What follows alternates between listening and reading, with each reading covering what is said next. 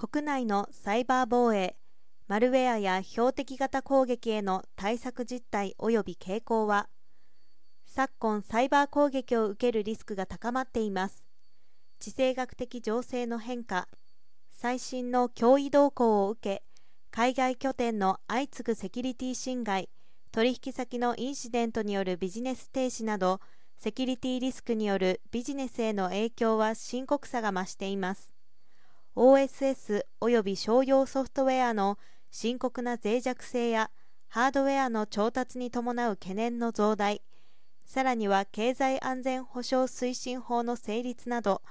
サプライチェーンのセキュリティリスクへの関心が高まり、その対応が急務になっています。企業を狙う攻撃は尽きることがなく、被害が発生すればビジネスや業務に深刻な影響が及ぶということです。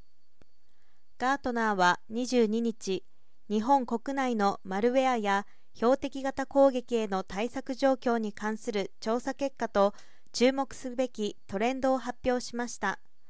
同社が今年3月の調査で、マルウェアや標的型攻撃への対策の実施状況を尋ねたところ、実施済みと回答した企業の割合は、1、脅威インテリジェンスの採用で20%以上30%未満。2、ランサムウェアやエモテットの脅威。3、ゼロトラスト。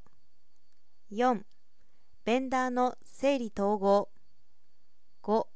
ペネトレーションテストの増加を足すと30%以上40%未満となり、6、海外拠点や取引先などサプライチェーンのセキュリティリスクで40%という結果でした。それぞれさらに細分化される1から6は注目すべきトレンドであり、かつ全体像です。実施済みと回答した企業の割合が高い対策の中で、自社が取り組んでいないものがあれば、その対策の優先度を上げて取り組みを進めるなど、自社の状況に合わせた議論が必要です。合わせて、自社ですでに実施済みの対策でも、対策が陳腐化していてアップデートを要する可能性もあり、各対策の状況を見直し強化する必要があると、同社アナリストでバイスプレジデントの磯田雄一氏が言います。